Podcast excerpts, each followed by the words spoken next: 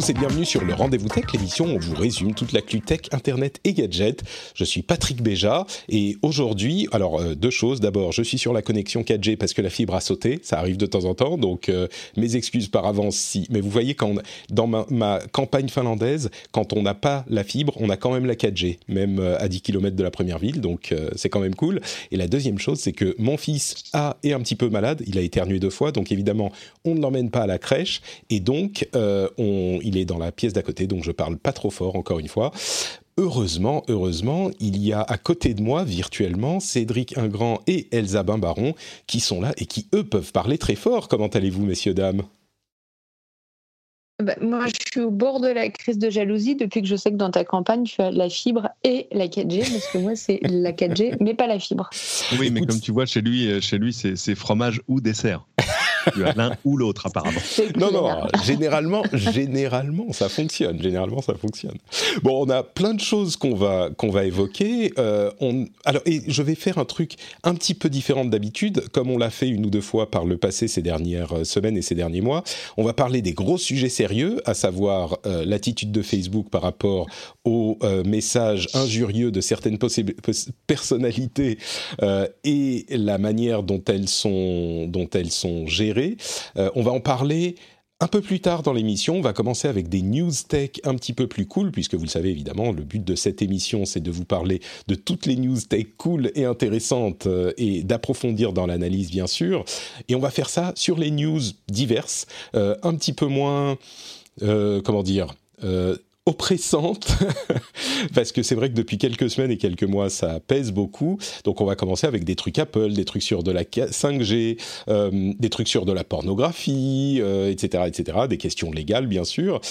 Et avant ça, j'aimerais tout de même euh, remercier les auditeurs qui soutiennent l'émission sur Patreon, à savoir Pascal Bertossa, Psst, Petite, Dominique Jean Prost, Elgorast, Stéphane Rodet, Jérémy Dubreuil, Quentin Lehambre, Pierre G et Norbert Lataille. Merci à vous tous et à tous ceux qui soutenaient l'émission. À savoir également que je suis en train de tester un nouveau format, un format de rattrapage qui est une version rééditée et très courte de l'émission qui dure à peu près 10 minutes et que je voudrais euh, mettre dans le flux de euh, l'émission en fin de semaine, en toute fin de semaine, pour que vous me disiez ce que vous en pensez et euh, peut-être à terme développer comme ça. Donc, si vous n'avez généralement pas le temps d'écouter l'émission, sachez qu'il y aura désormais, euh, avant la sortie de l'épisode de la semaine suivante, enfin, il y aura désormais, je voudrais tester cette idée, euh, avant la sortie du prochain épisode, de mettre une version compressée qui a forcément moins d'analyse et qui est moins intéressant, mais qui peut permettre à ceux qui ont eu une semaine très très chargée de se rattraper, de garder les infos importantes. Donc, je testerai ça et je vous demanderai, votre avis sur Twitter et d'autres réseaux sociaux sur ce que vous en pensez. Donc euh, on en reparlera à ce moment, mais sachez que va arriver, on va dire euh, vendredi midi, soirée, cet épisode compressé, et je serais curieux d'avoir votre avis. Les patriotes, les gens qui soutiennent, ont déjà eu la primeur de la chose avec l'épisode de la semaine dernière. Là, vous aurez celui de cette semaine. Bon allez, Cédric et Elsa sont super chauds bouillants, n'est-ce pas? Vous êtes prêts à parler tech, à tout nous faire comprendre? moi, moi, je vous avoue qu'il y a des choses que je comprends pas, donc je suis content que vous soyez là. Euh, première chose, on va parler un petit peu Apple. Quand on veut euh, sourire pour différentes raisons, c'est toujours vers Apple qu'on se dirige. Euh, il semblerait qu'ils sont en train de repenser à l'idée de réunir tous leurs abonnements en même temps dans un seul abonnement, ce qui est logique, on en avait déjà entendu parler, mais si vous avez vu passer la news ici et là, la partie importante, c'est que les contrats avec, pour Apple Music n'inclut pas la possibilité de regrouper tous sur un abonnement. Donc, a priori, c'est pas pour tout de suite quand même. Donc, euh, moi, j'étais très content. Et puis, j'ai lu la fin de l'article et je me suis dit, oh, bon, tant pis. Oh. Euh, L'iPhone 12 serait encore plus probablement décalé au mois d'octobre plutôt qu'au mois de septembre euh, pour son lancement. Et euh, il y a une possibilité, possiblement avec iOS 14, d'enregistrer les appels directement pour certaines applications. Moi, ça m'a immédiatement fait penser à la possibilité, enfin, de euh, d'enregistrer des podcasts directement sur un iPhone, ce qui en ferait un eh ben studio parfait, un studio d'enregistrement. Et ben voilà. Ouais, c'est là qu'est allé ton esprit bah, évidemment, attends, t'imagines, tu lances un FaceTime avec quelqu'un, tu cliques, boum, record, ne serait-ce que le son, hein, même pas la bah, vidéo. bien sûr. Allons pas jusque-là, mais pourquoi pas. Euh, et, ça y est, ça marche. Là, ouais, ce serait une réelle avancée. Il y a des solutions, euh, surtout dans le monde Android, parce que le, il y a des choses un peu plus ouvertes, mais mais euh, mais oui, ce serait c'est nice to have. c'est pas révolutionnaire, mais mais oui, ça, ça ferait plaisir le, le regroupement de tous les abonnements Apple, euh, Apple TV, Apple Music, bon, Apple News, News Plus aux États-Unis, euh, et, puis tout simplement iCloud et ces choses-là, c'est logique également. Je suis surpris que ça soit, ça soit pas déjà arrivé en fait, mais il semblerait qu'ils travaillent dessus. Vous le voyez arriver? Bah oui, quand tu pourras le payer avec ton Apple Card. Ah. Euh, je plaisante, mais, mais euh, sur, sur Apple Card, ils, ils vont t'encourager à évidemment faire tes achats chez Apple avec ton Apple Card euh, en échange de, de crédits gratuits, de facilités de paiement, etc. Mais mais il y a une logique éminente, c'est-à-dire que tu es quand même dans la grande maison de l'intégration verticale. Donc si on peut te vendre, mais même si on peut te vendre en fait le, le package, parce que parce qu'en fait, quand tu quand achètes un iPhone ou, quelque chose de ce genre, tu c'est pas juste un appareil que tu achètes. Alors là, je vais avoir l'impression de, de, de, me faire la voix du communiqué de presse, mais tu vois, c'est tu achètes la clé qui te permet de rentrer dans un écosystème euh, seamless, comme on dit euh, en, en, anglais, parce qu'en français, ça veut dire sans couture, ce qui est quand même pas terrible. Euh, mais mais où voilà, tout est intégré, tout marche bien ensemble. Donc c'est vrai que si tout à coup on te dit, tiens euh, je te donne Apple Music, hein, Apple TV, euh, un iPhone, euh, plus des services ton stockage en ligne, ton machin. Et je te dis, c'est 49,90 tout compris, et tu changes d'iPhone dès qu'il y en a un nouveau. Je pense que tu achètes. Bah ça, il y a déjà une version. C'est un, bel de, de, fidélisation. Enfin, ça fait un petit moment que les opérateurs télécoms ont, ont compris comment ça fonctionne.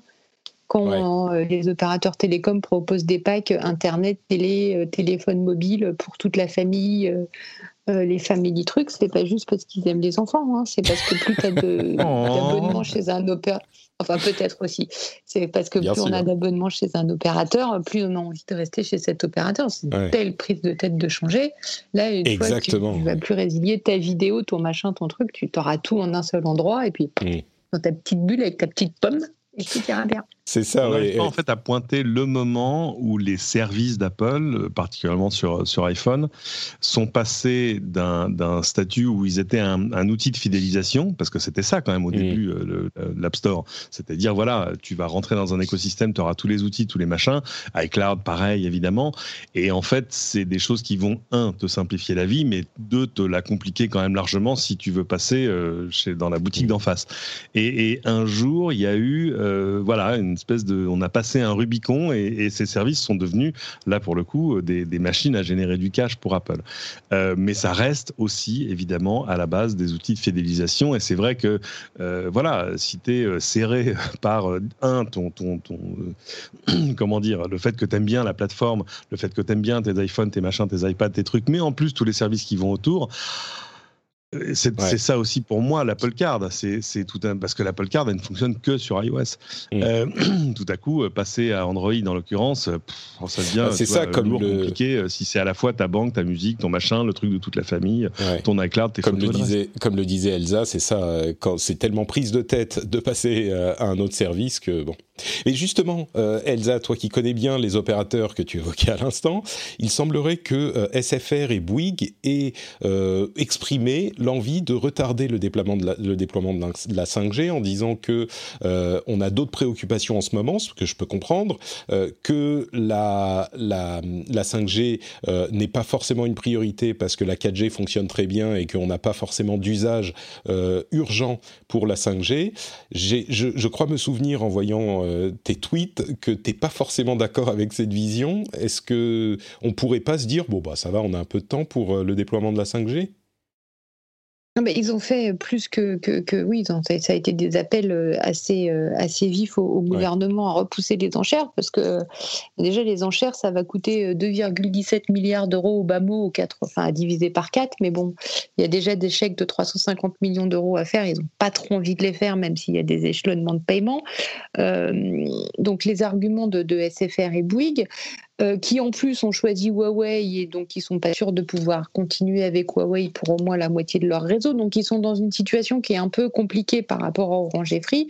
C'est de dire, ben voilà, la 5G, on n'en a pas besoin. Regardez, les gens ont peur, ils croient que ça transmet le Covid-19, euh, ils brûlent des antennes.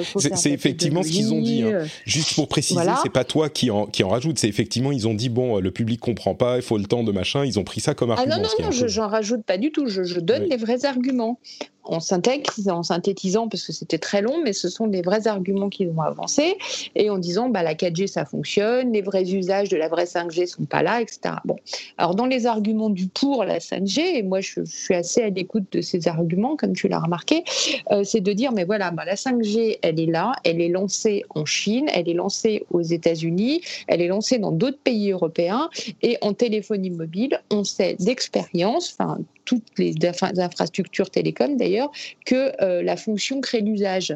Euh, c'est-à-dire que les applications 5G ne vont pas naître sans 5G, elles vont arriver avec l'infrastructure disponible. Et on commence à avoir des tests, c'est ce qu'évoquait, euh, je vais faire un peu d'autopromo aussi, Agnès Pannier-Runacher dans une interview au Figaro. Elle évoquait le, lancement d'applications de, dans les hôpitaux à Wuhan pour monitorer à distance des malades euh, du Covid sans interaction entre le, voilà, pour des prises de température, des petites opérations simples, sans intervention humaine, qui sont rendu possible par la 5G, qui est une infrastructure stable sans latence. bah là, bah ça, on ne peut pas le faire en France, on ne peut pas le tester si on n'a pas de réseau. C'est aussi hmm. bête que ça. Donc, qu'est-ce qu'on fait? Ça ne marcherait pas en 4G, ça ben, on a des problèmes de latence et en fait, l'avantage de la 5G, c'est qu'on peut envoyer l'onde ciblée sur un robot, sur un accessoire, etc., de façon beaucoup plus fiable que la 4G.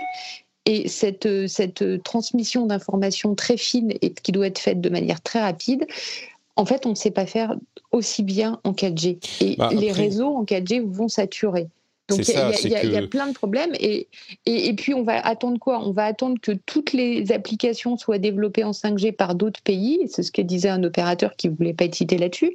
Et ensuite, ce qui nous restera, c'est aller acheter des applications 5G qui ont été développées avec des AI chinoises et à les importer quand nous, on arrivera avec notre 5G en 2022. Et eux, ils auront déjà deux ans d'antériorité. Il y a un vrai risque. C'est vrai que ce que je retiens euh, surtout, c'est les, les, usages suivent euh, se développe. On peut pas vous dire aujourd'hui ce qu'on va faire avec la 5G. Et peut-être que avec la 5G, ben on fera pas grand-chose. C'est même possible, mais euh, c'est quand même un pari très très risqué de se dire bon bah on s'en fout, la 4G ça fonctionne bien euh, et, et, et d'y aller à reculons parce que avec la 3G on se disait ok ça peut servir à ça, mais il s'est développé d'autres usages. Avec la 4G pareil, il y a plein d'usages qu'on n'imaginait pas qui se sont développés et c'est pas des usages où on peut dire bah, on s'est mis à regarder de la vidéo. On en parlait, c'est le streaming, la vidéo, voilà. Mais c'est pas juste. Ce que je veux dire, c'est que oui, on peut regarder de la vidéo, mais du coup, les usages vont plus loin. C'est-à-dire que on utilise la vidéo tout le temps. On est sur Twitter tout le temps. On est sur euh, d'autres applications tout le temps. Il y a des applications qui utilisent. Maintenant, on part du principe qu'on est connecté tout le temps avec une connexion fiable, correcte, euh, en 4G pour la plupart des applications. Et ça, c'était pas exactement comme ça qu'on le voyait à l'époque de la 3G. On se disait, on va avoir la même 3G, mais plus rapide. C'est pas exactement ça. Pareil avec la 5G. On pourrait bidouiller, bédouiller des usages avec le, Wi-Fi et la 4G, mais la 5G offre aussi euh, une multiplicité d'appareils, euh, des connexions plus rapides, plus fiables, etc. Et c'est toujours difficile ces conversations parce qu'on ne sait pas exactement, précisément pointer du doigt ce que ça va donner. Mais euh, ça, il y a de fortes chances que ça donne d'autres usages, et comme tu le dis, on, risque d'être en retard. Bon, après, est-ce que six mois changent toute l'histoire, mais on est déjà un peu en retard aussi. C'est ça qu'il faut comprendre. Le problème, c'est qu'on est déjà en retard parce que dans leur course à être les premiers, ah, bah, les Chinois et les Américains ont commencé à mettre les premiers réseaux commerciaux, donc avec des gens qui payent un abonnement pour y accéder, en fin 2019. C'était octobre 2019. Donc là, si on fait, ouais, mais alors finalement, les enchères, si on les faisait en décembre pour une attribution en janvier, euh, donc euh, le temps que tout ça, ça s'affine, machin, on pourrait lancer en mars 2021. Non, mais sérieusement. Oui, ça commence à faire loin. Euh, et, quand tu vois que les Allemands mettent 7 milliards d'euros sur la table sur la 5G pour accélérer le développement, hmm. ça a été annoncé avant-hier. Hein.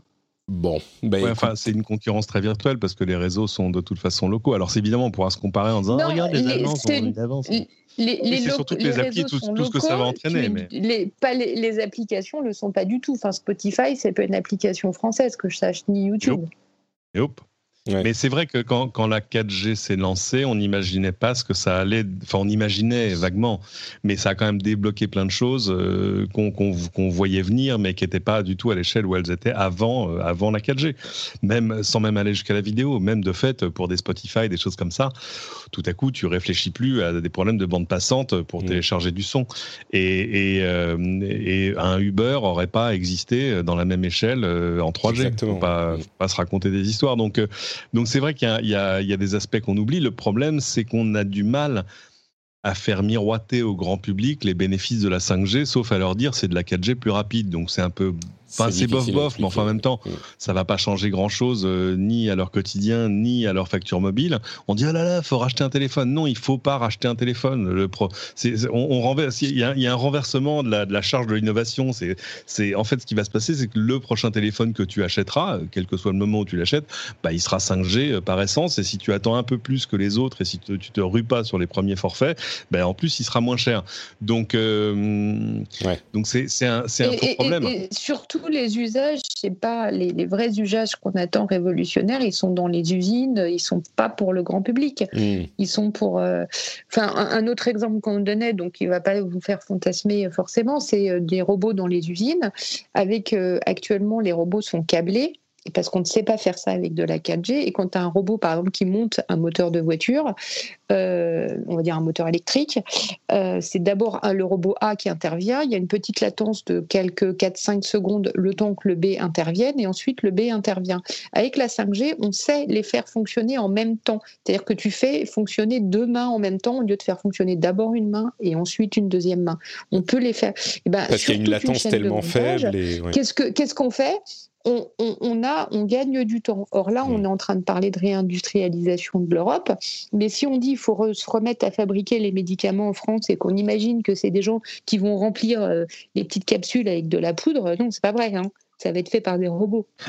Donc en fait, autant avoir le et, autant avoir le dernier euh, cri en matière de, de, robotique et de connexion de sa robotique. Sinon, ça sert à rien.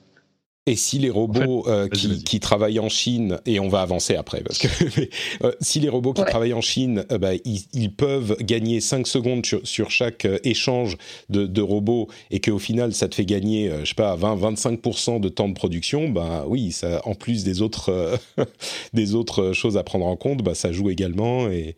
Bon, écoutez, puisqu'on parle de, de, de start-up et de technologie, la France a annoncé développer un un fonds de 500 millions d'euros euh, pour protéger nos startups. Comment? Par des investissements, des prises de participation dans ces startups qui ont eu l'air, alors vous n'étiez pas parlé euh, avant, vous n'étiez pas consulté, mais ça n'a pas eu l'air de, de, vous convaincre cette idée. Euh, c'est pas une bonne journée pour la France dans le rendez-vous tech, parce que là non plus, vous n'êtes pas convaincu. Euh, donc c'est le gouvernement qui, par l'intermédiaire de je ne sais plus quelle agence, euh, investirait dans des startups pour les protéger d'une acquisition extérieure, mais avec 500 millions, ça n'a pas l'air énorme. Comment ça marcherait, euh, Cédric, selon toi?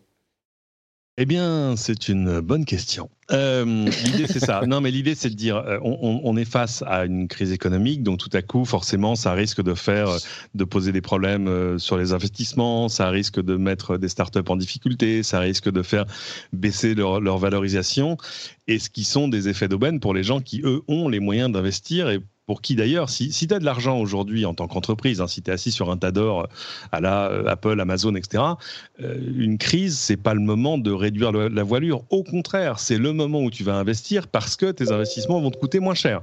Donc, donc formidable. Donc, ce serait évidemment le, moment de racheter des startups à bas prix pour, pour choper des technologies intéressantes, des produits pour demain, etc. Et le problème, c'est que les acteurs qui peuvent faire ce genre de choses, pour l'essentiel, ils sont pas français. Voire même, même pas européen. J'imagine.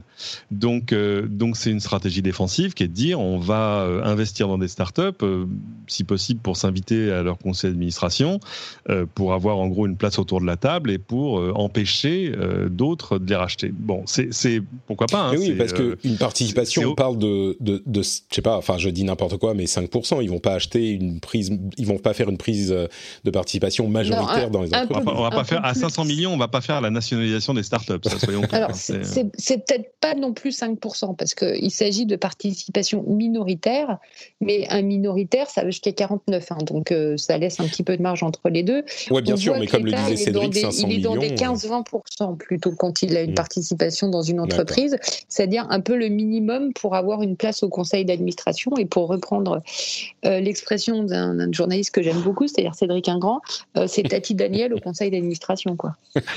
oui, c'est celle que tu n'invites pas parce que tu sais qu'elle va faire chier tout le monde. Euh, et qu'elle n'est est pas là pour, euh, pour tu vois, euh, prendre part à, la conversation, mais elle est juste là pour, pour s'assurer que son épargne fonctionne et que, et que et justement, en fait, elle est là juste pour avoir une voix. Alors, c'est pourquoi pas, hein, c'est intéressant, mais Bon, Elle euh, je veux dire... là, euh, la tati, la tati Daniel de l'État pour vérifier qu'on se fasse pas piquer toutes nos technologies par des méchants américains ou des Oui, mais comment on fait concrètement? C'est-à-dire que s'il y a une start-up et qu'un Apple arrive et il dit bon bah écoutez voilà moi je vous propose euh, sur votre action 50% de plus, je rachète la boîte l'État avec avec 15% peut pas s'y opposer, si? Je comprends pas, ou alors j'ai pas compris. Alors il y a, y a des soit soit tu fais des, des montages financiers, c'est rarement pour des sociétés cotées, hein. c'est plutôt euh, pour des, des, startups qui en sont encore à euh, du capital d'amorçage, du capital risque, etc. Mais en 2019, je crois que c'est quoi? En France le, le capital risque, c'est plus de 700 sociétés qui ont levé près de euh, 5 euh, milliards d'euros ou quelque chose de ce genre. Euh, donc forcément 500 millions à côté. Euh, enfin si, si c'était pour dire on a identifié, je sais pas, 5 sociétés, 10 sociétés, 20 sociétés sur lesquelles il faut absolument qu'il n'y ait pas d'effet d'aubaine du fait de la crise et qu'elle ne puisse pas être attrapée au vol euh, par, par, de, par de grands investisseurs, bref, enfin en gros par des GAFA. Euh, oui, ça je comprends. Après dire avec 500 millions, euh, on va protéger l'écosystème, je ne sais pas comment ça va se passer. Surtout, évidemment, ça ne peut pas se faire malgré les entreprises elles-mêmes. Ça peut pas se faire malgré leurs fondateurs, enfin malgré les gens qui en détiennent le capital, c'est-à-dire les fondateurs et les, et les fonds de, de capital risque. Parce que euh, il y a eu des, on, a des précédents, hein, se souvenir euh, de Dailymotion, euh, de tout ça. Souvenez-vous, en disant non, il est hors de question que Yahoo rachète. Bon, bref, euh, résultat des courses, bah, les sociétés ont vu leur valorisation s'appauvrir. Et, et c'est pas un bon signal envoyé à tout le monde, parce qu'évidemment, si tu es investisseur et qu'on te dit non, mais attendez, l'État va arriver avec juste 500 millions en poche et va, en gros, tu vas fixer sur place la situation des, des, des, startups, tu te dis bah oui, mais attends, j'investis pour pourquoi moi? C'est-à-dire que si dans 3 ans, 5 ans, 7 ans, 8 ans, je peux pas réaliser mon investissement, j'ai pas envie d'y aller.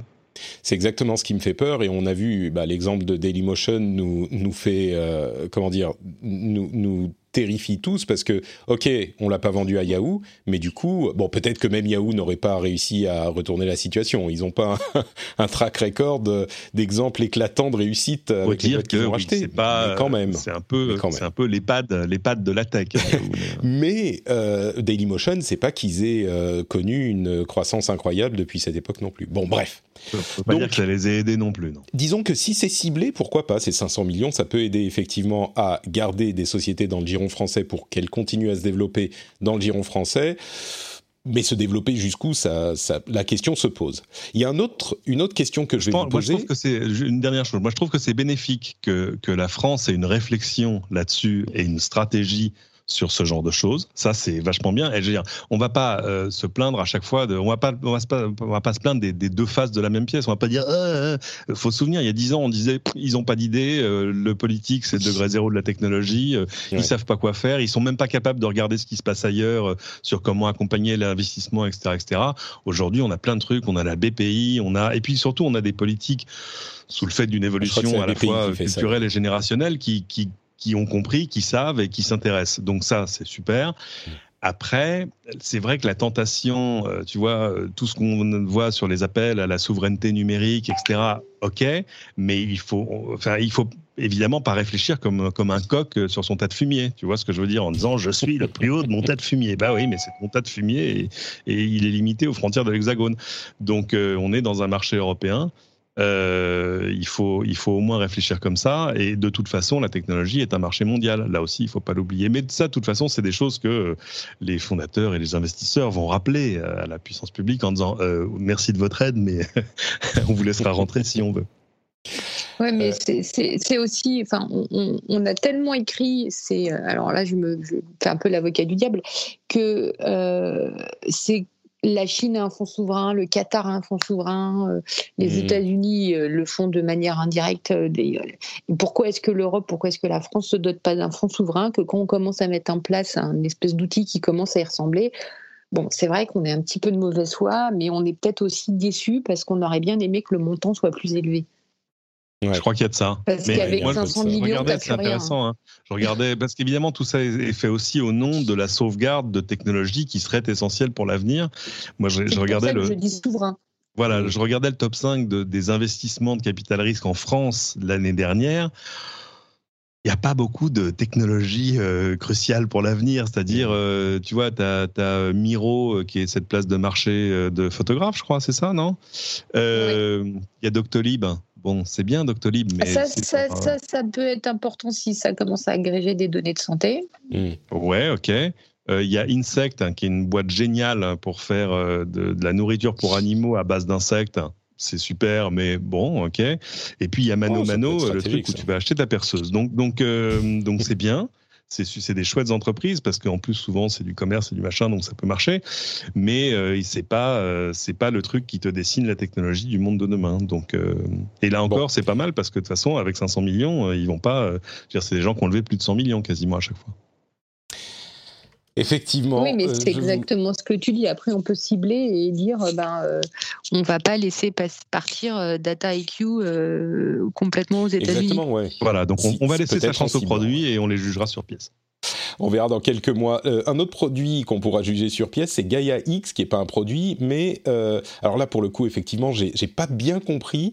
C'est un, un, regroupement franco-allemand pour le cloud européen qui vise à euh, réunir les compétences et les capacités de plusieurs grandes sociétés du cloud et de l'infrastructure du net en Europe pour là encore, une question de, souveraineté euh, de l'informatique. Quelle est cette initiative euh, Vous me l'expliquiez un petit peu avant qu'on ne commence à enregistrer. Est-ce qu'il y, a un de vous deux qui veut se lancer? C'est pas évident à, expliquer. On va, faire, on va faire comme d'habitude. Elsa va expliquer et après je viendrai persifler. c'est moche. Euh, oui, en fait c'est une coquille. Euh, enfin, c'est euh, une enveloppe légale qui va permettre aux entreprises déjà d'apporter aux entreprises la portabilité de leurs données sur le cloud. Aujourd'hui, il n'y a pas de RGPD pour les entreprises, il n'y a pas de portabilité des données parce que tout ça c'est des contrats qui sont passés entre les sociétés et puis entre les acteurs du cloud. Et dans un contrat euh, privé, on met ce qu'on veut. Donc il y a aussi éventuellement la possibilité de ne pas pouvoir récupérer l'intégralité des données qui sont stockées quelque part quand on dit bah halte au jeu, moi j'irais bien euh, faire stocker mes données ailleurs. Parce que finalement, bah, le Doctolib dont on parlait tout à l'heure, je ne sais pas où il stocke ses données, mais un jour il va peut-être se dire si je veux aller plus loin dans mon business, il faut que mes données soient euh, stockées chez un acteur français ou européen du cloud pour pas être sous le coup du Cloud Act au hasard. Et, et ben, il s'apercevra qu'il ne peut pas forcément le faire. Donc ça, c'est l'idée de Gaia X, c'est de mettre en place une structure globale, un, environnement euh, législatif qui va permettre de faire ça. Et euh, comme on apprend quand même un peu de notre histoire, dans leur grande euh, intelligence, la chancellerie allemande et, le gouvernement français se sont dit, tiens, on va pas refaire Numergy, d'ailleurs on se souvenait plus du nom tout à l'heure, je vous fais un peu de coulisses, et CloudWatt, donc qui étaient les acteurs du cloud souverain, on va faire laisser faire les acteurs privés qui savent faire. En France, on en a. Hein. On a OVH, on a Dassault Systèmes, on a Atos, Capgemini qui, qui, qui, qui, savent être acteurs du cloud à des degrés divers. Euh, et on va leur offrir les moyens d'apporter une réponse, mais on va leur offrir les moyens légaux d'apporter une, réponse à Azure, à, Amazon Web Services, euh, etc. Bah, ça a l'air plutôt euh, d'être. Je vous entends plus. Ah, je suis si, si, on est là. Non, mais, on, t'écoute, on voit tes paroles, tes paroles, Elsa.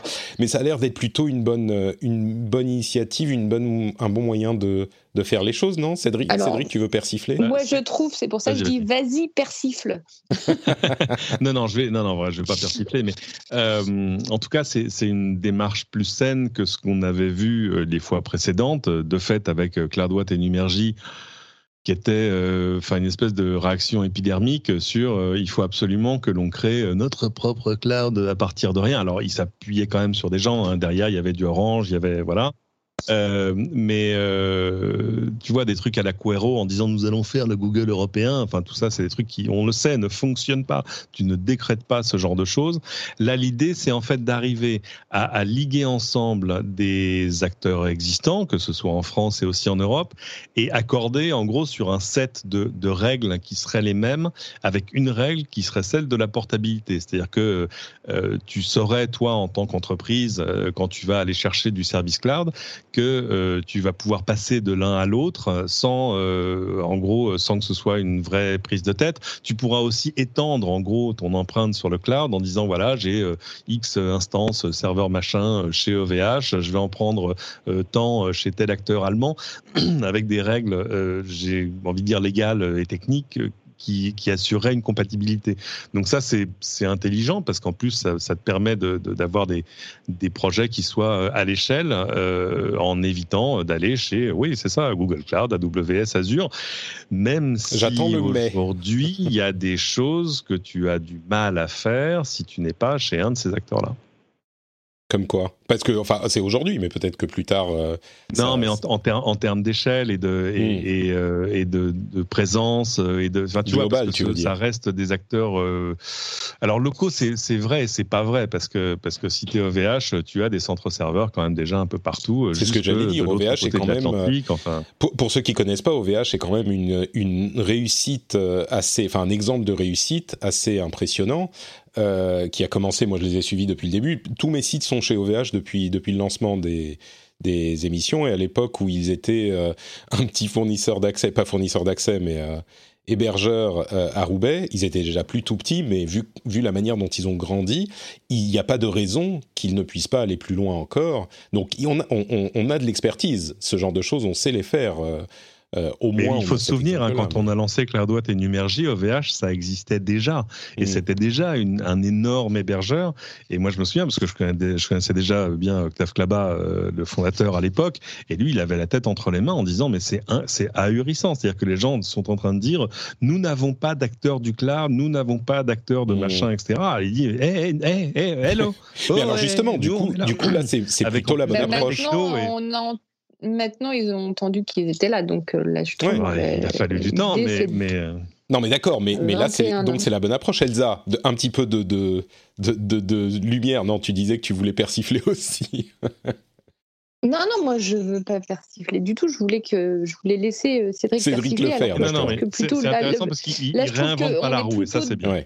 Voilà, on est plutôt dans une approche qui est positive en disant euh, on a des acteurs qui savent faire dans le domaine, qui n'ont pas forcément euh, l'environnement euh, légal qui va leur permettre de, venir concurrencer les gros méchants, c'est-à-dire les, Américains et les Chinois dans le domaine, donnons-leur les, moyens dont ils ont besoin pour, pour riposter et pour euh, pouvoir euh, concurrencer. Parce que dans la mesure où dans, dans certains domaines, les Français sont partis plus tard ou n'ont pas proposé les mêmes services, parce qu'il n'y a pas tout à fait les mêmes services chez OVH euh, que chez Amazon, le jour où ça sera à armes égales, eh ben, il va falloir pouvoir quitter l'un pour l'autre.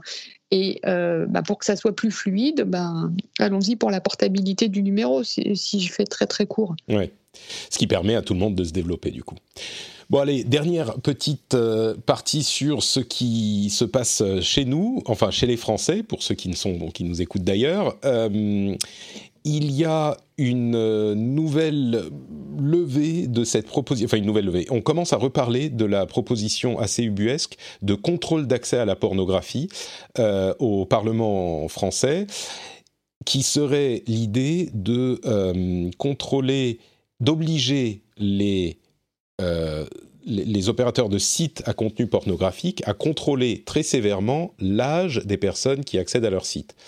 C'est une idée qui, en soi, on peut se dire pourquoi pas, surtout que il y a, d'après les spécialistes et les sociologues, des problèmes de perception de soi et de l'acte sexuel chez les jeunes qui sont, euh, comment dire, influencés par ce qu'ils voient euh, et qui est tellement accessible et tellement facilement accessible sur le net mais le problème, c'est le problème de la mise en place, de comment on va faire pour mettre en place ce contrôle de l'âge, parce que sans rentrer dans les détails, on sait que c'est toujours très très très compliqué à faire.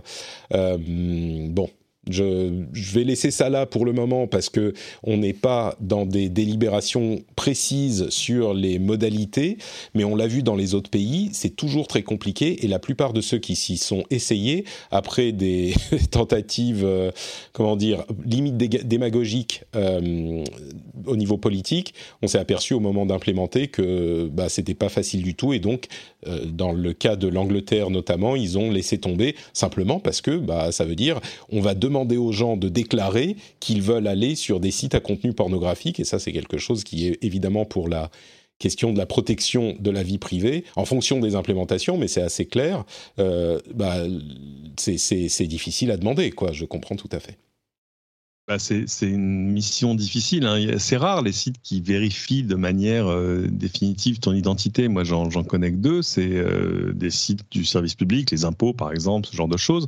Et encore, ils le font au travers de la création d'un compte. Alors, ils ont quand même, euh, bon, ils, en ont un peu sous le pied, mais il y en a qui sont quand même encore réduits à t'envoyer des mots de passe par courrier. Et, et, puis certaines néobanques qui elles vont le faire par une visio avec quelqu'un qui va t'appeler, à qui tu vas montrer ta pièce d'identité. Enfin, c'est fastidieux.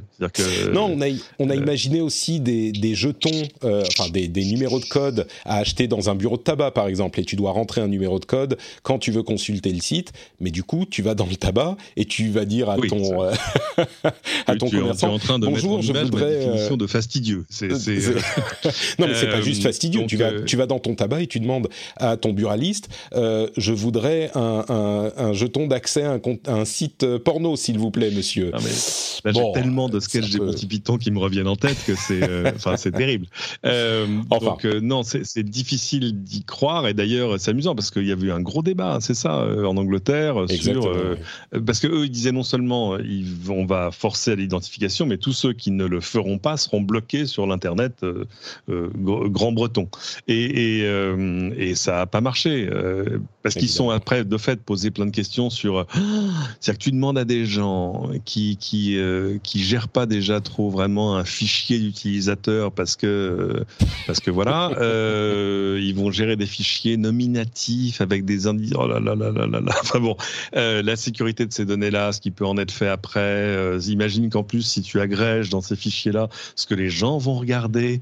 Enfin c'est c'est pas très RGPD en fait. Là il y a un vrai vrai problème sur en, plus de tous les autres donc bon le, le, la question de, du contrôle d'accès euh, à, à, ces sites-là, mais aussi à, à plein d'autres, hein, parce qu'il n'y a pas que cela, euh, c'est un truc qui est vieux comme le web.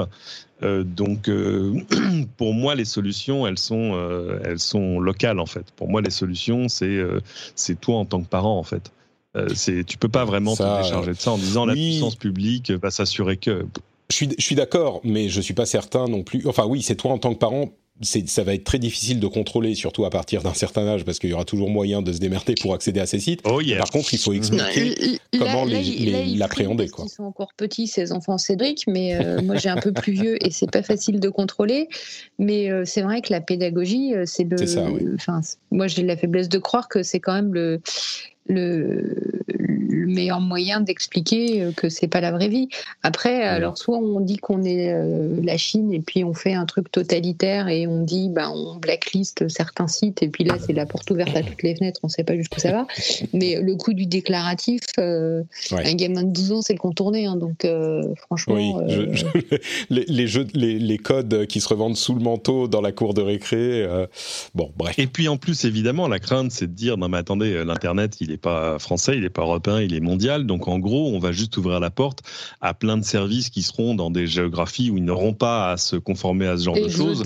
Et voilà, exotiques ou pas si exotiques que ça, mais, mais juste pas européennes, par exemple. Et, et, euh, et tout à coup, en fait, on n'aura rien résolu à rien. Euh, on aura juste mis en danger euh, notre industrie pornographique européenne. euh, mais, euh, mais voilà. Ça, on s'en fout un peu, mais c'est surtout sûr, les gens que, qui travaillent pour cette industrie qui serait en danger, quoi. Voilà, et on n'aura pas euh, vraiment trouvé une solution, et surtout on aura déplacé le trafic vers des gens sur lesquels, pour le coup, on n'a absolument aucune emprise. Mmh. Euh, donc avec qui on ne on peut même pas discuter. Le, le, danger, il est toujours là quand tu fais ce genre de choses. Et là aussi, c'est vieux comme le web. Je pense pas que ça va beaucoup évoluer, mais, mais c'est vrai, la capacité des jeunes générations à passer au travers de tous les filtres que tu peux mettre en place. Je veux dire, la, la phrase préférée de mon fils, 7 ans, c'est euh, It's okay, Dad, I know your code. voilà. Bon, bah écoutez, sur ces bons mots d'un jeune enfant de 7 ans, on va faire euh, une petite pause. Je vais vous dire deux choses avant de vous parler de Patreon. Euh, D'abord, on va parler dans un instant de euh, Facebook et des problèmes qui agitent la toile en écho aux problèmes qui agitent ben, le monde un petit peu. Hey, I'm Ryan Reynolds. Recently, I asked Mint Mobile's legal team if big wireless companies are allowed to raise prices due to inflation. They said yes. And then when I asked if raising prices technically violates those onerous two-year contracts, they said, "What the f*** are you talking about? You insane Hollywood ass." So to recap, we're cutting the price of Mint Unlimited from $30 a month to just $15 a month. Give it a try at mintmobile.com slash switch. $45 up front for three months plus taxes and fees. Promo for new customers for limited time. Unlimited more than 40 gigabytes per month. Slows. Full terms at mintmobile.com.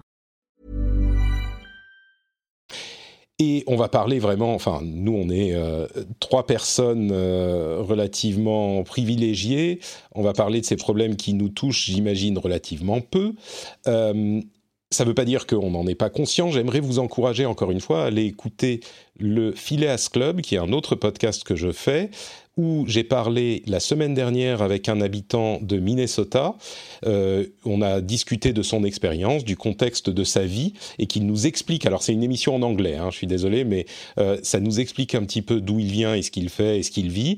Et j'espère, si tout va bien, euh, demain enregistrer un autre épisode. Donc demain, on est mardi aujourd'hui, mercredi, un autre épisode du Phileas Club. Euh, sans doute une partie en anglais, et une partie en français pour le coup, parce que je vais parler à des personnes de couleur euh, et euh, quand je dis je vais parler, je vais les écouter, comme c'était le cas avec euh, l'épisode sur l'habitant de Minnesota. Donc, même si on va parler de tout ça, euh, on va en parler sur l'aspect tech et surtout, je pense que si c'est un problème qui vous préoccupe, peut-être qu'il faut aller loucher du côté d'autres sources, je vous y encouragerai. Et donc, pour ma part, ma contribution, c'est le Phileas Club. Je, peux mettre le lien dans les notes de l'émission, mais Phileas Club, qui est une émission anglophone que je fais depuis très longtemps, dans laquelle, pour les derniers épisodes donc, je traite de ce sujet. Et donc, Patriote, Patreon, euh, Patriote, c'est vous qui soutenez cette émission-ci, le Rendez-vous Tech, et je vous en suis infiniment reconnaissant. Euh, c'est grâce à vous que cette émission fonctionne, que cette émission euh, peut exister. Donc, euh, si vous appréciez, vous faites. On parlait des euh, magazines qui se vendent dans le kiosque ou sous le manteau. Et eh ben, écoutez, c'est un petit peu comme à l'époque. Si ça vous évoque quelque chose euh, quand vous alliez acheter vos vos Tilt et autres Gen 4 ou plus récent, hein, possiblement, eh ben vous, euh, en, plus de la euh, euh, publicité que vous aviez dans les magazines, ben vous alliez payer vos quelques francs ou quelques euros à votre kiosquier. Et ben là, vous avez une solution encore plus cool. En plus du fait que vous pouvez soutenir financièrement l'émission, ça vous enlève la pub, ça vous enlève même ce petit laïus au milieu de l'émission. C'est en plus de ça, ce qui permet à l'émission d'avancer et l'émission d'être de la qualité, j'espère j'espère que vous appréciez puisque vous l'écoutez, j'espère, depuis un petit moment. Et si c'est le cas, eh ben, patreon.com/slash rdvtech. à chaque fois, mon argument, enfin l'un de mes arguments les plus forts, c'est pourquoi pas Hein, franchement, euh, posez-vous la question, pourquoi pas Pourquoi ne pas euh, soutenir l'émission? Vous l'écoutez depuis un moment, vous l'appréciez, vous la trouvez intéressante, distrayante, parfois drôle même peut-être. Euh, eh ben pourquoi pas la soutenir? Si vous n'avez pas de bonne réponse à cette question, et il y a plein de bonnes réponses, mais si vous n'en avez pas, eh ben peut-être dirigez-vous vers patreon.com/rdvtech et regardez tous les bonus en plus que tout ça peut offrir. Je vous y encourage et je vous remercie, vous tous qui le faites déjà. Bon, donc, euh, la partie euh, un petit peu moins drôle de l'émission. Euh, d'abord, est-ce qu'on parle de Facebook d'abord ou est-ce qu'on parle du reste de la tech d'abord? Je vais dire peut-être le reste de la tech pour dire que on a vu énormément de messages euh, de nombreux acteurs de la tech qui disent ah euh, Black Lives Matter euh, c'est vraiment pas cool ce qui se passe en ce moment. Nous soutenons les, efforts qui visent à réduire les inégalités et évidemment de nombreuses personnes se sont gratté la tête une demi seconde et ont dit vous soutenez mais alors est-ce que vous soutenez vous soutenez comment? C'est-à-dire que vous mettez un message sur votre page Twitter euh, et après il y a quoi? Parce que ça fait quand même un bon moment qu'on s'est rendu compte que le, les, les, euh, les problèmes d'inégalité se sont vraiment fait jour dans cette industrie. Et on a vu qu'avec tous les rapports qu'ils émettent, euh, ces géants de la tech, tous les ans, eh ben les choses ont très très peu évolué. On parle de moins d'un pour cent de représentativité dans une bonne partie de, ces géants de la tech. Euh, on a vu aussi des gens qui critiquent des sociétés comme Amazon notamment qui fournit du matériel de euh, reconnaissance faciale alors qu'on sait que le matériel de reconnaissance faciale, les technologies sont biaisées pour tout un tas de raisons et biaisées en défaveur des personnes de couleur. Donc effectivement, on est en droit de se poser la question. Il y a, plutôt que de rester dans le négatif, quelques initiatives qui ont été intéressantes dans ce domaine. Alexis Ohanian, notamment, euh, qui est l'un des fondateurs de Reddit, a annoncé qu'il euh, démissionnait du board de Reddit et qu'il voulait laisser sa place à euh, un candidat noir pour entrer au board de Reddit. de Reddit. Il a aussi fait, il a donné de l'argent, etc. il y a des choses comme Google Assistant et Siri qui répondent aux questions sur Black Lives Matter. et All Lives Matter, qui est la réponse que donnent euh, certains opposants généralement en disant bah, bah c'est pas que les vies des, personnes de couleur qui, qui sont importantes, c'est les vies de tout le monde. Donc pourquoi? Bon, c'est un argument qu'on entend tout le temps qui vise à discréditer en fait euh, les, les, les, les prises de parole et les tentatives de mise en lumière des problèmes, euh, des inégalités qu'on voit un petit peu partout. En français, on appelle ça noyer le poisson noyer le poisson un petit peu, voilà.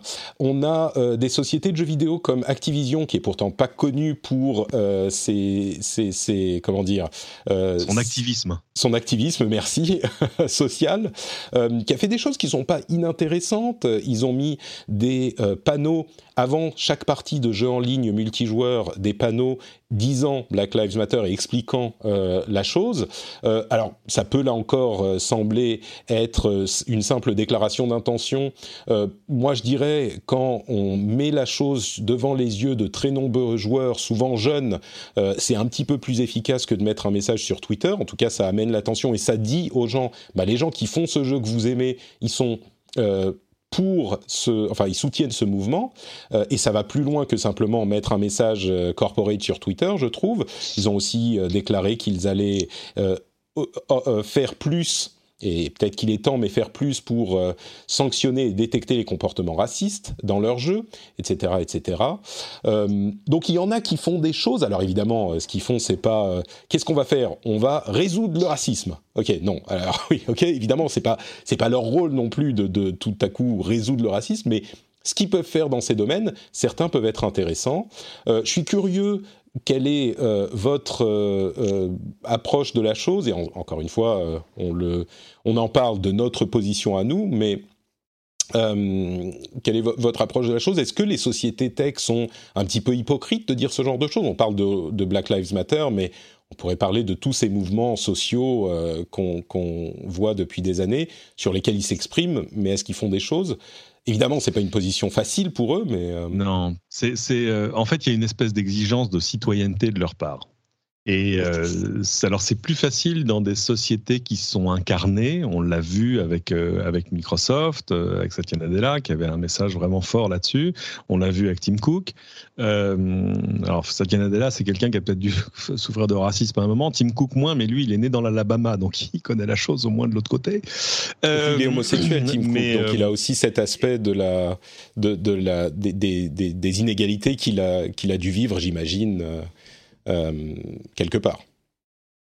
Ah oui, oui, oui, tu veux, oui, oui. Euh, alors là, là j'en étais pas là. Je restais sur Black Lives. Mais, mais euh, donc ça, c'est autre chose. Mais, mais oui, enfin, euh, et c'est un truc très américain en plus, c'est-à-dire que tu le vois aussi avec le degré euh, de, de débat, j'ai envie de dire public, à l'intérieur de ces entreprises, parce qu'évidemment ces entreprises, elles se définissent aussi comme euh, nous ne sommes pas l'entreprise de papa, tu vois ce que je veux dire, c'est-à-dire que tout à mmh. coup, on l'a vu sur plein d'affaires sociales, sur des, des histoires d'identité sexuelle, sur plein de choses, où tout à coup il y avait des grands débats publics à l'intérieur d'un Google, par exemple, évidemment sur la représentativité. Euh, alors il, il il y a, plein de. Bon, il y a des trucs qui sont, euh, j'ai envie de dire, pas encore vraiment applicables chez nous. Et puis c'est vrai que là, c'est l'Amérique qui tente pour la xème fois de, pas de solder, mais euh, d'essayer de, résoudre son problème de, racisme endémique. Euh, et je veux dire, ça fait 400 ans que ça dure, ça ne va pas s'éteindre comme ça, même en quelques manifestations, et même si elles sont massives et tout ça. Donc c'est bien que ces entreprises aient des prises d'opposition. Ça, je trouve ça positif. Après, euh, oui, c'est toujours euh, jusqu'où aller, parce qu'évidemment, après, il faut agir, quoi. Mm. Et euh, eux ont des outils, hein, tu vois, comme, le, comme l'affirmative action, enfin comme la discrimination positive, comme on appellerait ça chez nous, mais, mais c'est des trucs qui marchent aux États-Unis parce qu'en plus, les gens s'identifient plus à leur communauté d'origine. Et d'ailleurs, c'est comme ça qu'on parle de soi chez eux. On dit, voilà, my community. Euh, alors que chez nous, les gens qui parlent de leur communauté, c'est des youtubeurs dans l'ensemble. Euh, je, caricature bien évidemment, mais mais euh, et puis chez eux, enfin tu vois, chez eux, on fait des on fait des statistiques sur n'importe quel formulaire, on te dit Are you Caucasian, Black, Hispanic, machin. Chez nous, c'est interdit. Enfin, c'est-à-dire que ils ont même bah, plus de facilité à chiffrer les, les, choses que chez nous, parce que chez nous, on, estime, et c'est un autre projet de société. J'ai envie de dire que le, le, le projet, c'est plutôt l'assimilation euh, et, sur le papier, on est tous avec les mêmes droits et, au fond, on est tous pareils. Ouais, sur, euh, le papier, parce que ça veut pas dire. Il y a d'autres défauts parce que ça sert aussi à passer sous le tapis euh, des problèmes qu'on n'arrive pas à régler du coup. Mais est-ce que la solution on, est meilleure pour sujet, autant Non, je pense que les deux ont leur. Ont leur Pardon? Non, vas-y, on, s'écarte un peu du sujet. Elsa, tu... je, pense que je pense que le, le, sujet euh, des, des, des, entreprises euh, américaines de la tech, enfin, euh, et des entreprises, enfin, il y a le sujet entreprise en général. Pourquoi est-ce que Google devrait être plus vertueux que Ford en termes de discrimination? Parce que Google, comme Facebook, comme toutes les entreprises de, de, de, de la tech, Apple avec, sont un peu arrivés sur le marché avec un mantra, c'est on va changer le monde et on va l'améliorer. Bah là, on a envie de leur dire, OK, bah, allez-y, changez le monde, améliorez-le. Et euh, il y a une espèce de désillusion générale euh, qui arrive quand on s'aperçoit bah, que finalement, euh, son employeur génial qui nous avait dit qu'il allait changer le monde et qu'il va l'améliorer, n'a pas tellement amélioré, que c'est toujours des, pour l'essentiel des hommes qui sont à la tête de ces entreprises. Donc, on peut aussi faire du féminisme, mais c'est pas le sujet. qu'ils sont dans l'ensemble blanc, éventuellement indiens Oula, ça c'était le comble de l'audace. pas, éventuellement, beaucoup. Euh, moi, je, moi, j'observais il y a quelques années, euh, j'avais fait un tweet un jour là-dessus en disant si quelqu'un vient. Ah bah vas-y, vas-y il y a quand même un problème à nommer euh, plus en avant des Afro-Américains. Alors, est-ce qu'il y en a suffisamment dans ces domaines? Le, problème, il est peut-être euh, aussi dans les écoles d'ingénieurs. Est-ce qu'il y a des mecs qui sont formés? Est-ce qu'ils ont accès à ces études pour arriver à ces postes? Enfin, jusqu'où on fait démarrer la, prise en compte? Est-ce qu'il y a un vrai plafond de verre aux États-Unis dans ces entreprises? Et moi, je pense que là où les sociétés de la tech sont euh, plus sous le feu des projecteurs que d'autres, c'est que déjà, elles donnent la parole aux gens puisque Facebook, Twitter, sauf si j'ai raté un truc, c'est des réseaux sociaux, donc leur raison d'être, c'est l'expression, et que euh, un de leurs mots de jeu, je le répète, c'est de dire on va améliorer le monde.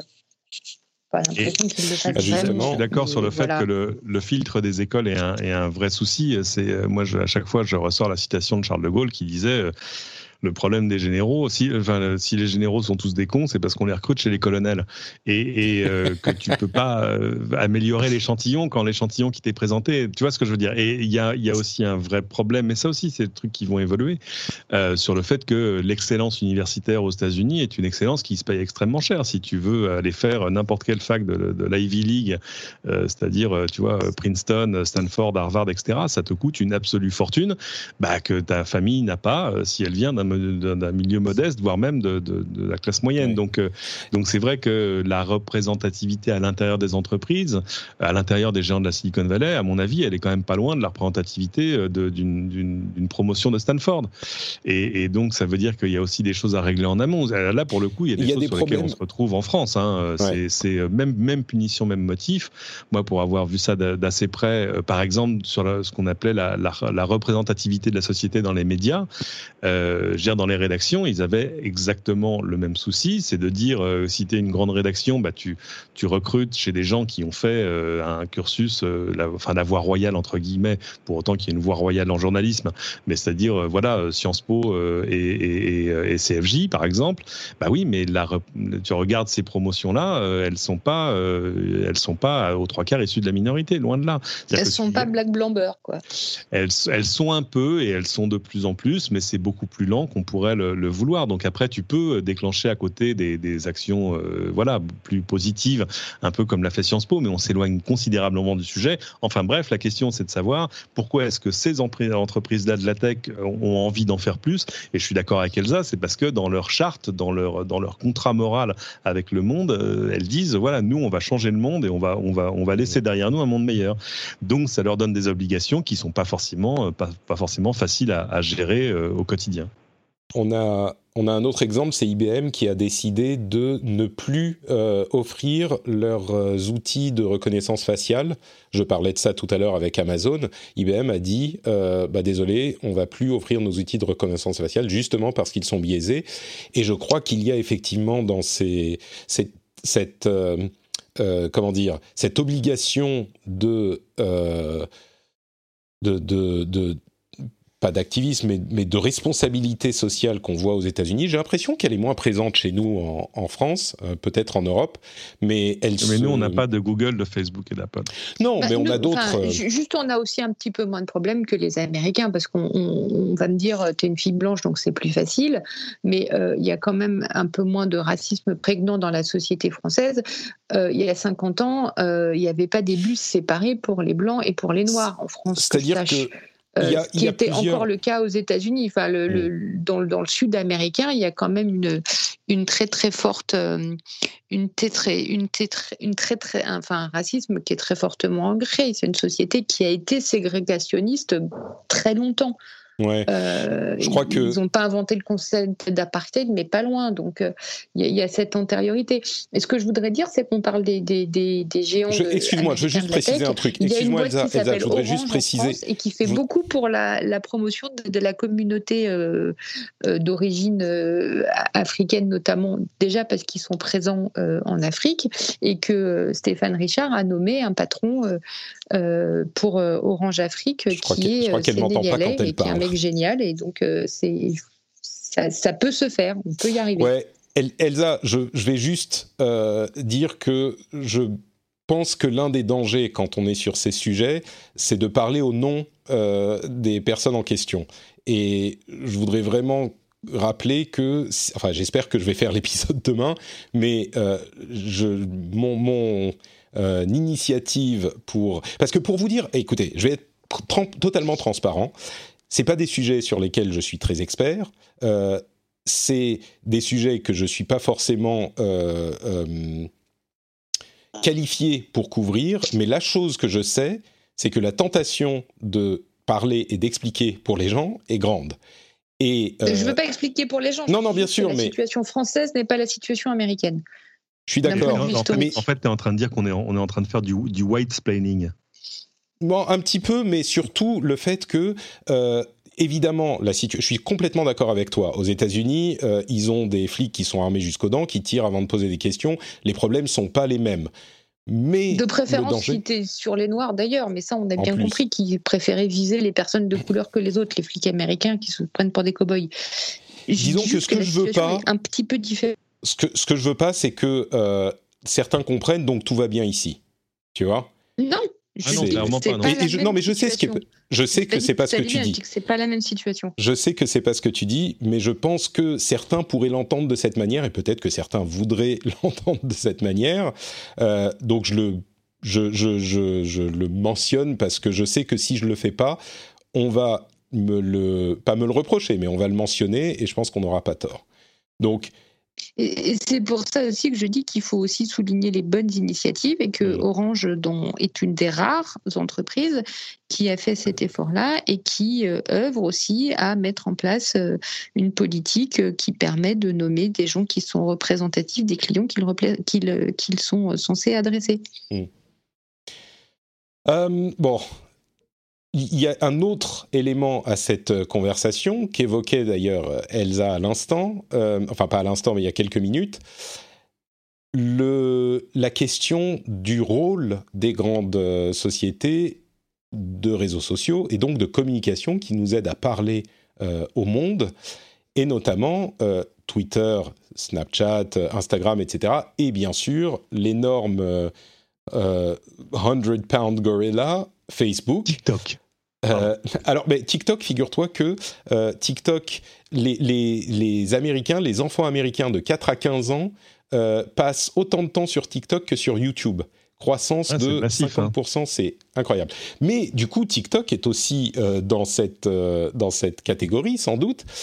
Mais on s'intéresse d'un petit peu plus près à Facebook, et du coup, bah, je me re-retourne vers, vers Elsa, parce que Facebook est la société qui a décidé de euh, ne pas toucher euh, aux, propos du président Trump spécifiquement. Snapchat a limité la euh, portée des messages de Trump. Facebook a décidé de ne rien toucher. Mark Zuckerberg a décidé donc que ce n'était pas leur rôle de modifier ses communications. Comme je le disais, on en parlait beaucoup la semaine dernière. Je pense que euh, jusqu'à il y a deux semaines, l'idée se défendait. Je pense qu'elle est beaucoup plus critiquée aujourd'hui. Euh, je, personnellement, moi, je suis un petit peu du camp de ceux qui disent euh, peut-être qu'il faut, même si ça ouvre la boîte de Pandore sur ce point, faire quelque chose, mais on a vu énormément de gens critiquer Mark Zuckerberg directement pour son, ce qu'il considère comme de l'inaction. Est-ce que Elsa, est-ce que c'est de l'inaction ou est-ce que c'est de la, de la sagesse? C'est possible aussi, parce que c'est vraiment une boîte de Pandore. Euh, je sais pas, là, on est dans le, l'édit, enfin pas l'éditorial, mais l'opinion, quoi. Qu'est-ce que, qu'est-ce que tu penses de son attitude? Bah, moi, je pense qu'il est juste dans une, dans une attitude, euh, dans une attitude prudente en fait, parce que pour une fois qu'il se fait pas taper dessus par le gouvernement américain, euh, il a fait suffisamment de bêtises euh, au préalable. Il essaye de pas se mettre dans le débat, mais dans le débat il va y être. Mais pour moi, ça a été une espèce de, de position de repli et de protection sur soi, en disant peut-être que si je bouge pas là-dessus, pour une fois, je vais pas me faire taper dessus. Euh, je vois pas d'autre explication à part la crainte de la crainte de mal faire et de se retrouver sous le coup d'une nouvelle loi ou de quelque chose parce qu'ils ont quand même pas mal de choses qui leur pendonner. Hein. Euh, on veut casser leur monopole. Eux, c'est pas pas les démanteler, c'est plutôt euh, côté, côté Amazon qu'il y a des menaces, mais donc ça serait de dire, enfin moi ce que je comprends, c'est ce que j'imagine plutôt, c'est ben finalement la meilleure défense, ce serait de se taire aujourd'hui et de dire bah non. Et puis en plus, ne pas être euh, vu comme un média.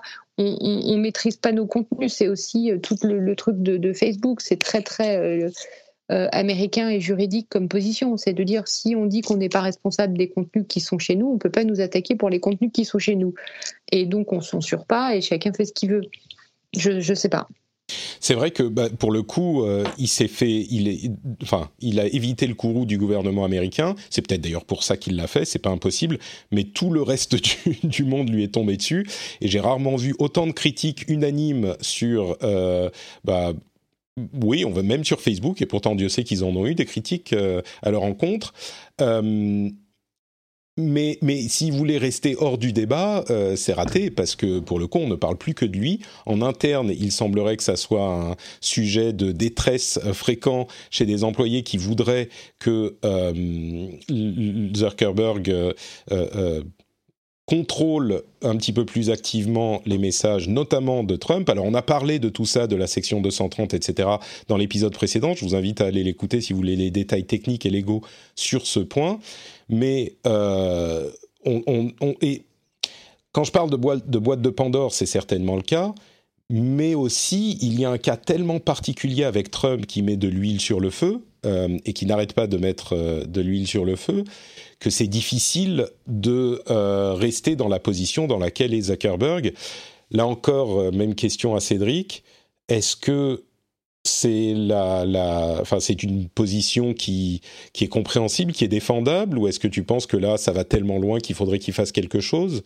Et ensuite, les conséquences sont difficiles à gérer, mais je ne sais pas non plus qu'il faut, s'il y a une, idée, euh, comment dire, juste et une idée fausse dans tout ça, mais. Disons que Zuckerberg a jamais eu envie de toucher à rien. Tu vois ce que je veux dire euh, euh, et, plus il parle, et moins il se passe quoi que ce soit dans l'ensemble. Euh, donc euh, non, il est dans une situation qui est intenable. Euh, Twitter a eu le même souci. On leur disait non mais attendez, si, si Donald Trump était un utilisateur lambda, vous auriez fermé son compte depuis bien longtemps. évidemment, ils étaient embêtés en disant oui mais bon, comprenez, c'est un peu, ça nous mettrait. Enfin bref, et ils ont trouvé la solution euh, tu vois, en avertissant sur le contenu de certains posts, etc. Alors ça leur a, ça leur a valu une tempête, mais finalement qui n'a pas duré si longtemps que ça. Euh, voilà, Trump a signé un executive order, machin, mais qui n'a absolument aucune portée légale. Enfin voilà, il a gesticulé et il est passé à la suite. Euh, et pendant ce temps-là, Facebook dit oui. Enfin, Zuckerberg a parlé à ses employés en reprenant des posts de, Trump et en disant oui, non mais là, c'est pas un appel à la, au, au suprémacisme blanc euh, c'est pas. Euh, il était dans une espèce de position d'excuse, alors qu'il sait bien quand même que tout ça est, extrêmement inflammatoire et que, en tout cas, de manière euh, évidente, ça fait plus partie du problème que de la solution. Et, et bah non, il n'a pas envie d'y toucher. Alors je comprends qu'il y a un aspect de la question qui est très difficile à gérer, qui est de dire si on se met à émettre des jugements de valeur euh, sur les intentions d'un poste, euh, ça nous met à un moment dans une position d'éditeur. Et nous, on est une plateforme, on ne peut pas avoir la responsabilité d'un éditeur sur chacun des postes. Euh, mais, euh, mais en même temps, je veux dire, ils ont de fait des brigades de modérateurs euh, qui le font bien pour tout ce qui tient de la pornographie, de certains appels à la violence, du terrorisme et du reste. donc ah, pourquoi plus pas que ça, même plus que ça, ils ont des ils ont des, des, algorithmes qui font de la sélection de ce que tu vas voir et de ce que tu ne vas pas voir. Il y a même dans le cadre de Facebook, c'est ironique parce qu'ils sont beaucoup plus actifs chez Facebook ou en tout cas ils l'étaient jusqu'à il y a quelques semaines où c'était plutôt Twitter qui était du côté du laisser faire du côté de Facebook, ils avaient des contenus qui étaient sciemment moins montrés euh, et moins diffusés malgré leur popularité parce qu'ils étaient jugés comme euh, controversés ou inflammatoires. Je fais un anglicisme. Euh, donc Facebook d'une certaine manière, a déjà ce, cette euh, euh, patte éditoriale euh, pour contrer la désinformation et, et, et, ce type de contenu. Donc oui, la défense pour moi tient difficilement. On est vraiment dans le cas spécifique du président, quoi. Mais je pense que de toute façon, euh, toutes, les toutes, les décisions que prend Mark Zuckerberg, il les prend avec euh, un œil sur son cours de bourse. Ça fait longtemps, si on les prend une par une, euh, on, aboutit à ça. Et, et, et, du coup, il se dit, et il a raison, que rentrer dans une guerre ouverte avec le président des États-Unis, c'est pas bon pour le business. Mm. Euh, ça va le mettre en porte-à-faux euh, par rapport à ses investisseurs, etc. Mais ça reste quand même une vision de, très courte vue quand on est à la tête de quelque chose qui d'abord est pas seulement américain. Euh, et donc, donc de toute façon, quoi, quoi qu'il ait fait jusque-là, et c'est surtout ce qu'il n'a pas fait d'ailleurs, c'est de toute façon inexcusable parce que c'est ne pas assumer la responsabilité que lui donne la position dans laquelle il est. et ça se voit. Hein, maintenant, il y a des espèces de, de pétitions ou de textes communs signés par des modérateurs de Facebook. Il y a 140 scientifiques que pourtant Zuckerberg finance, qui ont fait, lui ont fait une lettre ouverte en disant que voilà, c'est pas possible de laisser passer des trucs qui sont de la désinformation et de, et comme tu disais, de l'inflammation pure. je, vais expliquer. À un moment, il va falloir qu'ils réagissent, mais, mais, mais le problème, c'est qu'il n'est pas, il pas câblé comme ça. Il n'a pas envie. Il y a, il y a deux choses. Ce truc et son jouet il y, a, deux choses à, mentionner là-dessus. D'une part, les décisions sont prises par des comités de décision tournés autour de, enfin réunis autour de Zuckerberg et dans les discussions qu'il y avait avec les employés, il y a eu un moment assez, euh, comment dire, malaisant où euh, un des employés demandait mais est-ce qu'il y a des personnes de couleur dans vos comités qui ont pris cette décision? Et lui disait euh, alors comment dire, je crois qu'il y avait Chris. Euh, ah non, non, non, attendez, Chris, il n'était pas là et c'était vraiment. Enfin, là, c'est. Bref. Euh, et l'autre chose, c'est que c'est cette euh, fondation dont 140 scientifiques ont dit, ont, écrit une lettre ouverte à Facebook qui est financée par l'une de leurs fondations. l'une de, oui, c'est l'une de leurs fondations.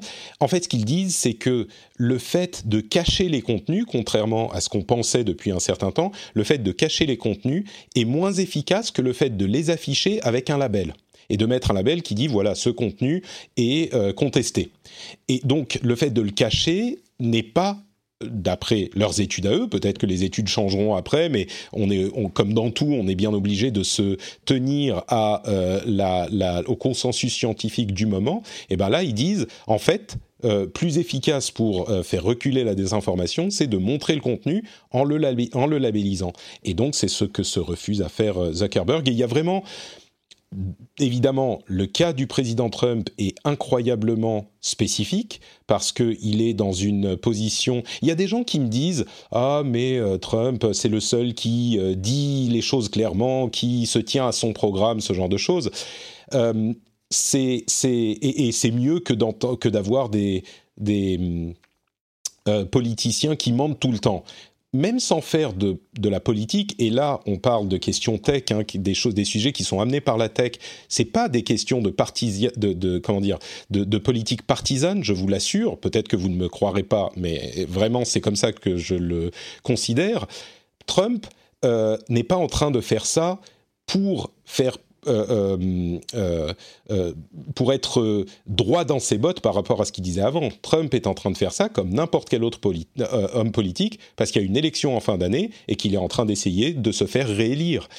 et ce faisant, à mon sens, là je suis un tout petit peu dans l'analyse, mais enfin il ne faut pas aller très très loin pour comprendre ce point de vue, il admettons même qu'il se tienne à ses idéaux énoncés dans sa campagne qui n'avaient rien à voir avec les réalités de la situation, il est dans une position où sa responsabilité est immense, et là j'en viens à la partie analyse, il se défausse de sa responsabilité. On parlait de euh, la responsabilité des réseaux sociaux, elle est évidemment grande, mais Trump est dans une position totalement unique parce qu'il se défausse de sa responsabilité de euh, d'unification du pays d'unification de, de, de, figures euh, rassembleuses du pays. Et ça, il le fait à des fins euh, électorales. Soyons très clairs, c'est évident. Euh, donc la défense, ah ben lui au moins il fait ce qu'il fait, c'est quelqu'un de droit.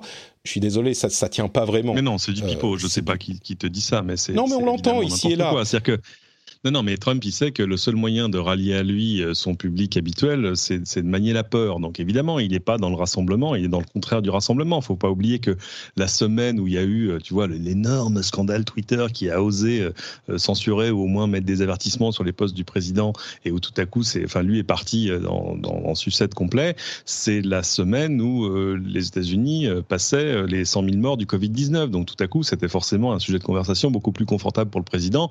Bon, évidemment, alors après, avec George Floyd et ce qui s'est passé derrière, tout ça est passé évidemment au 14e plan de l'actualité. Euh, donc maintenant, ça y est, le président a construit son mur, mais il l'a juste construit autour de la Maison Blanche. Ça, au moins, c'est réussi. Euh, mais, donc, euh, mais voilà, c'est que... lui, lui aussi, tu as d'un côté un Zuckerberg qui regarde uniquement la ligne bleue des Vosges de la, de la courbe de son action, et, et, un, et un, Trump qui, ce qu'il fait en ce moment, il est en train d'embaucher des analystes pour analyser, pour faire des méta-analyses des, des sondages de popularité. Il n'est pas en train d'essayer de rassembler le pays lui, il n'a qu'une vue, c'est novembre, parce qu'il sait en plus que s'il n'est pas réélu, il a quand même des chances d'aller en prison. Donc, donc on comprend l'urgence de son côté, mais on est quand même bien loin des idéaux, tu vois, de, la démocratie américaine habituelle.